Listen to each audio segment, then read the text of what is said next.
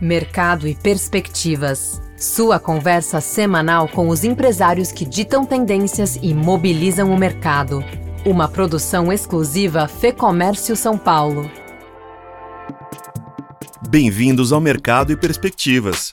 Neste episódio, nosso convidado é Eduardo Picarelli, que é diretor da unidade de negócios da Heineken no Brasil. A marca holandesa completa agora em 2023 150 anos.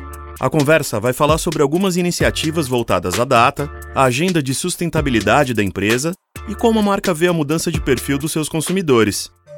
Então, hoje a gente trabalha, né, focando em públicos distintos do ponto de vista de mensagem, mas a gente também trabalha muito focado na geração Z. Então, a primeira geração Z é uma geração que quer co-criar, quer fazer parte, ela quer, de certa forma, sentir né, e ver que as marcas vão além só do produto que elas vendem e da propaganda que elas fazem.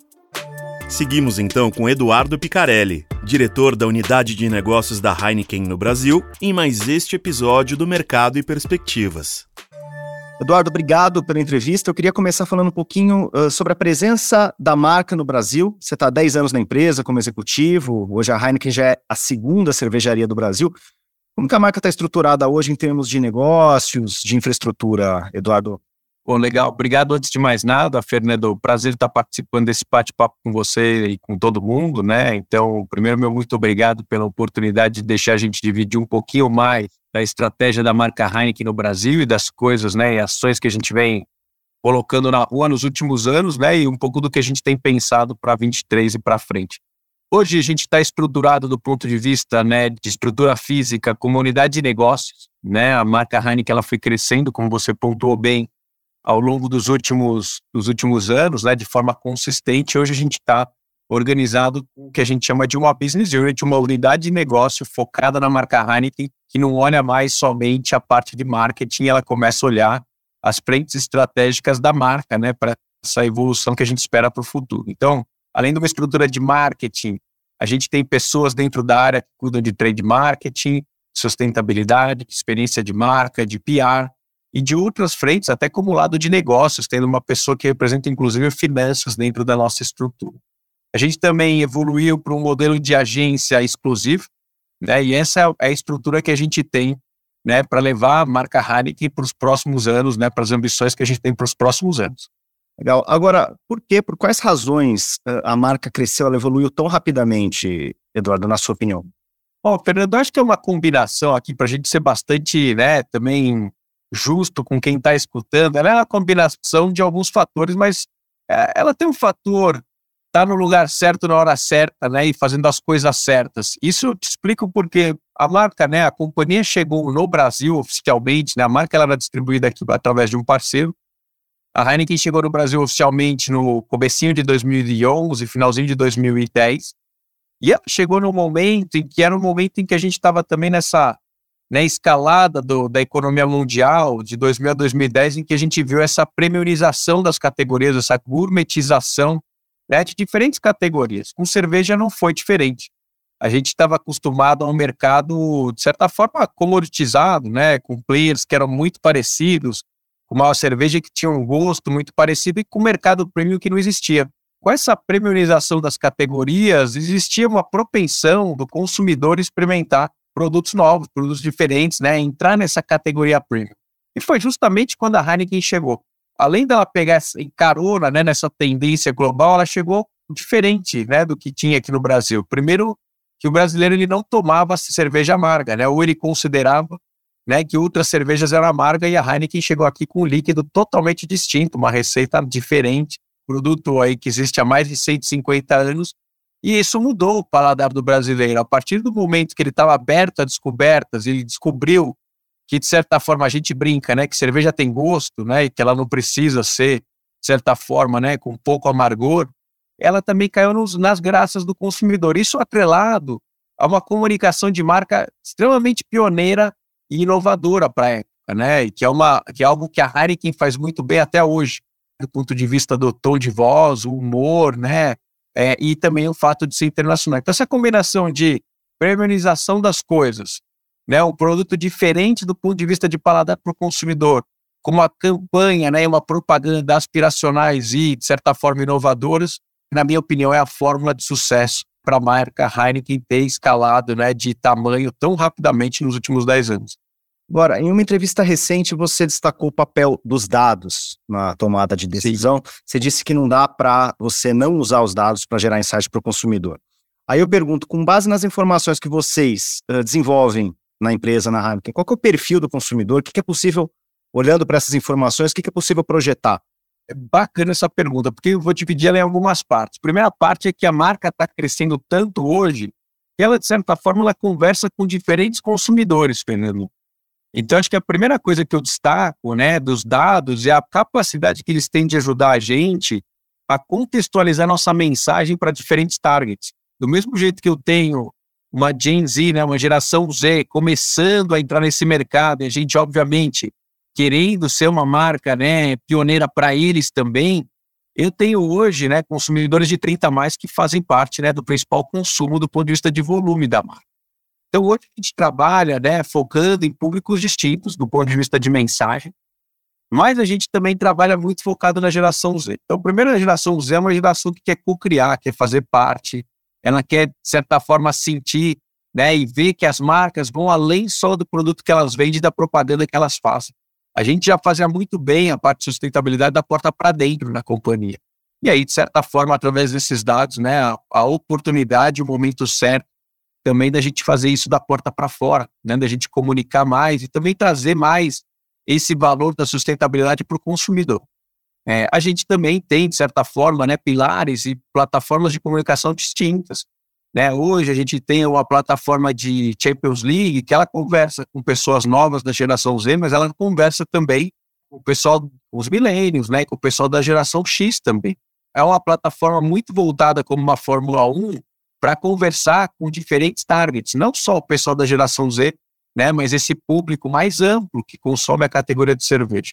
E a gente também olha muito hoje para o público feminino, que é um dos públicos que mais crescem dentro da de penetração dentro da categoria de cerveja. Inclusive, uma das nossas campanhas né, de Champions League é um brinde né, a todos os fãs, inclusive homens, homens que é subverter essa questão de que mulher está super presente também, né, em diferentes plataformas que antes eram consideradas exclusivamente, exclusivamente masculinas. Então, acho que é mais ou menos assim que a gente, de certa forma, endereça e segmenta a nossa audiência, Fernando. Eduardo, você falou de geração Z, de público feminino, eu dou, faço uma extensão a, a, a esse raciocínio do ponto de vista de consumo. Vocês têm percebido que tipos de mudança no mercado de cerveja, além dessas que você citou. E aí, o crescimento do portfólio, por exemplo, de não alcoólicos, é um exemplo dessa, dessa mudança? Como que você percebe essa evolução? Boa. Sim, acho que o crescimento, né, respondendo sua pergunta pelo final, sim. Né, a entrada no zero zero é um reflexo desse, dessa mudança de hábito de consumo. O que a gente percebe hoje? Primeiro, né, a inclusão de outras outros públicos na categoria nos últimos 10 anos, né, e mais recente nos últimos 5 anos, que a gente não via, de certa forma, tão, de certa forma tão grande, que é a própria entrada do, do público feminino. Né? Hoje a, né, as mulheres elas entram, né, elas estão cada vez mais parte dessa categoria, é uma categoria ainda mais consumida por homem do que por mulher, mas quase que igual já. Então isso, de certa forma, aumentou é, significativamente nos últimos é, 10 anos né, o consumo de cerveja por parte das mulheres. Outra coisa que você trouxe é verdade, né? Os consumidores eles foram mudando. Hoje não é mais um formato que atende todo mundo. O mercado brasileiro ele ficou muito mais maduro, né? Mais maduro do ponto de vista de diversidade de receitas, líquidos e marcas que a gente vê hoje na gôndola de cerveja, mas também da questão de moderação de álcool. O que a gente vê hoje, principalmente puxado pela Gen Z, né, pela geração Z, é que hoje a moderação é um ponto importante também do ponto de vista de consumo de cerveja. Antes, o mercado, como o mercado de cerveja sem álcool, ele era visto só para pessoas que tinham alguma, algum problema de saúde, né? Pessoas que bebiam muito e que tinham um problema de saúde. Ou seja, eu não consigo ficar sem a minha cerveja e, ao mesmo tempo, eu não posso beber álcool. Hoje, o mercado de 00 é muito maior que isso. Né? O que a gente vê hoje né, nos merc da, da, do mercado de cerveja sem álcool é que hoje ele, ele endereça um produto que vai para uma geração que hoje já bebe menos álcool, como a geração Z, então tem muitas pessoas que hoje não bebem mais álcool.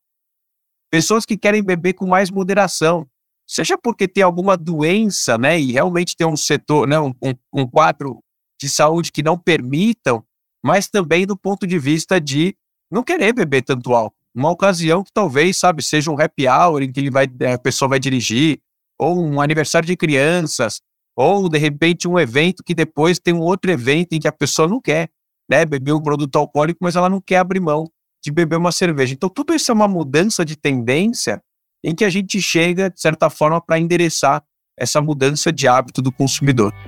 Já pensou frequentar o ambiente que reúne outros empresários e líderes de mercado? Um lugar de troca de ideias e de conhecimento, com ferramentas de negócios e informações exclusivas para quem empreende?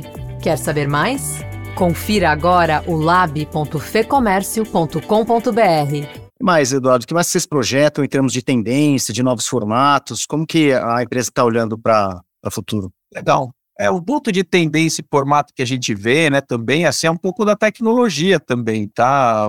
É, Fernando, recentemente a gente lançou o nosso aplicativo de Heineken, né? Então a ideia também da marca não é só parar do ponto de vista de inovação de produto, mas também entrar nessa frente tecnológica. Então é um jeito agora da gente conversar com os nossos consumidores, né? Então é, a gente quer muito melhorar o entretenimento do consumidor, não só da boca para dentro, mas também das experiências que ele vai ter com a marca em diferentes entretenimentos. Então, através desse aplicativo, a gente não só conta as notícias da marca Heineken, mas a gente também serve como uma espécie de concierge, mostrando para esses consumidores onde tem, né, onde são as principais ocasiões e eventos de cada uma das regiões de São Paulo em que a marca está inserida, e trazendo para ele um conteúdo bacana de como é que ele pode tomar Heineken dele ou qualquer outro produto, bebida que ele queira, né, numa ocasião de consumo super legal, no fim de semana, naquele mês específico. Então, esse é o primeiro passo né, da gente aumentar o nosso engajamento é, da marca. A gente também tem sido pioneiro em outras plataformas mais jovens, como o game. Né? A gente acabou de inaugurar uma campanha de game, né, a primeira da marca no Brasil, uma campanha que tem tudo para ser uma, uma campanha global, ela foi para o ar semana passada e ela quebra o estereótipo, né? Hoje, 70% das pessoas no Brasil jogam algum tipo de game, Fernando. Só que, mesmo as pessoas que jogam algum tipo de game, 68%, né, inclusive das que jogam, acham que hoje, né, vem game como algo antissocial e individual. Mas na prática não é. Na prática é um dos lugares mais legais de você fazer um amigo, né? Principalmente para essa nova geração que está acostumada a colocar o handset na cabeça, né? E o, e o mouse e o keyboard na mão, para, de certa forma, encontrar um amigo virtualmente para uma rodada de videogame. Então a gente está quebrando esse estereótipo também de que, que, o videogame não é uma coisa chata e, e individual, pelo contrário, é uma coisa divertida e super, super social. Né? A nossa campanha é nem toda rodada lá, lá fora, né? numa alusão de nem toda rodada, né? A gente né, tem um double meaning aqui, um duplo significado, acontece né, no bar, na balada, né? Às vezes tem a rodada de videogame também que acontece dentro da nossa casa, ou na casa de um amigo, em algum lugar bacana, né? Mas que também é um momento de socialização e não um momento individual somente. Caminhando para o fim, Eduardo, eu queria falar um pouquinho sobre as ações ESG da Heineken. Você citou a plataforma de sustentabilidade. Eu sei que recentemente a empresa também anunciou uma embalagem retornável para a linha de long neck. Quais que são essas frentes, metas da empresa em relação à agenda? ponto de vista de sustentabilidade, não é uma das coisas que a marca Heineken ela tem como ambição, Fernando, para os próximos anos, é literalmente, né, ao longo né, da sua história, dos próximos 10 anos, a gente quer se tornar uma marca não só o impacto zero, mas possivelmente, né, um dia, uma marca regenerativa, uma marca que passa a contribuir. Mas até 2030 a gente tem quatro metas muito claras. A primeira é, é ter 80% do nosso vidro, de certa forma, circular, né? ou seja, que ele, que ele retorne na cadeia, porque isso, porque hoje alumínio é, tem quase que 100% da sua cadeia reciclada, né? reciclável, enquanto que o vidro não. O vidro, a, a, a quantidade né, de reciclar, né, de, de, da cadeia, né, o, o, tamanho da cadeia reciclável hoje é muito baixo. Né? Normalmente o vidro ele é destruído, ele se perde. Por isso, o primeiro ponto da, da Heineken Long Neck retornável. Não só 600 ml, né, conhecida no bar, que vai e volta, mas também a gente agora oferecer uma garrafa Long Neck que também seja retornável. Por isso, desse piloto, para que a gente possa atingir essa meta né, de, de melhorar a reciclabilidade né, e a sustentabilidade da cadeia de vidro. Então, a gente quer fazer com que 80% de tudo que a gente venda né, até 2030 vá volte, vá, volte, ou seja, tem uma retornabilidade para o mercado para proteger o planeta e, consequentemente, também para melhorar o custo né, para o consumidor, porque na hora que ele não paga o vidro, que ele é retornável, ele tem, de certa forma, né, um, um benefício também do preço do produto. A gente quer também, através disso, Fernando, estender também para a nossa cadeia de valor essa questão de sustentabilidade. Então, hoje existe né, essa nova lei de energia limpa, e hoje tem essa nova lei, na verdade, de compra de energia, e tem muitas mini, micro usinas oferecendo para consumidores energia limpa, por um preço que chega às vezes a 30% mais baixo do valor de uma conta de luz normal. E a gente está fazendo a ponte né, dessas micro usinas verdes com os consumidores e com os nossos clientes. Então a gente quer levar essa energia verde né, para a maior parte dos nossos consumidores, mas também para grande parte do nosso, da nossa base de bares, mais de 80% da nossa base de bares utilizando energia limpa, ou seja, né, trabalhando com uma energia renovável, limpa e, e boa para o meio ambiente. Né? Então, não só focando na circularidade das garrafas, mas também focando né, nessa maximização de energia limpa para a maior parte de consumidores e pontos de vendas do Brasil. Por fim, a marca Heineken sendo uma marca né, é, muito mais urbana, a gente quer também né, acabar com essa né, exclusividade de concreto nas cidades e a gente quer construir né, e levantar microflorestas né, em grandes centros urbanos. Então a gente tem um plano de né, implementar essas microflorestas em 19 capitais né, do mercado brasileiro até 2030.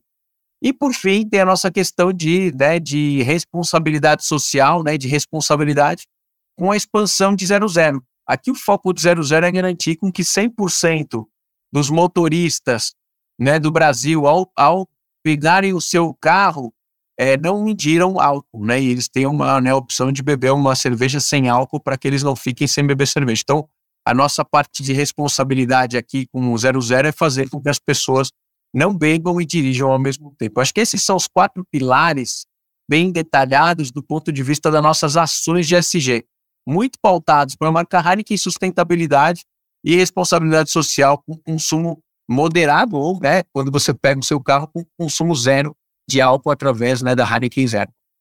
Agora, olhando mais a curto prazo, como que está o olhar da marca para 23, para esse ano?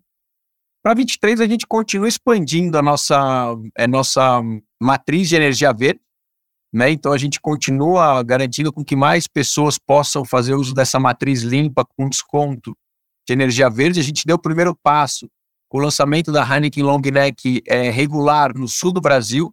Esse é um piloto que a gente espera, né, através do seu sucesso, é a expansão para o mercado brasileiro como um todo nos próximos anos.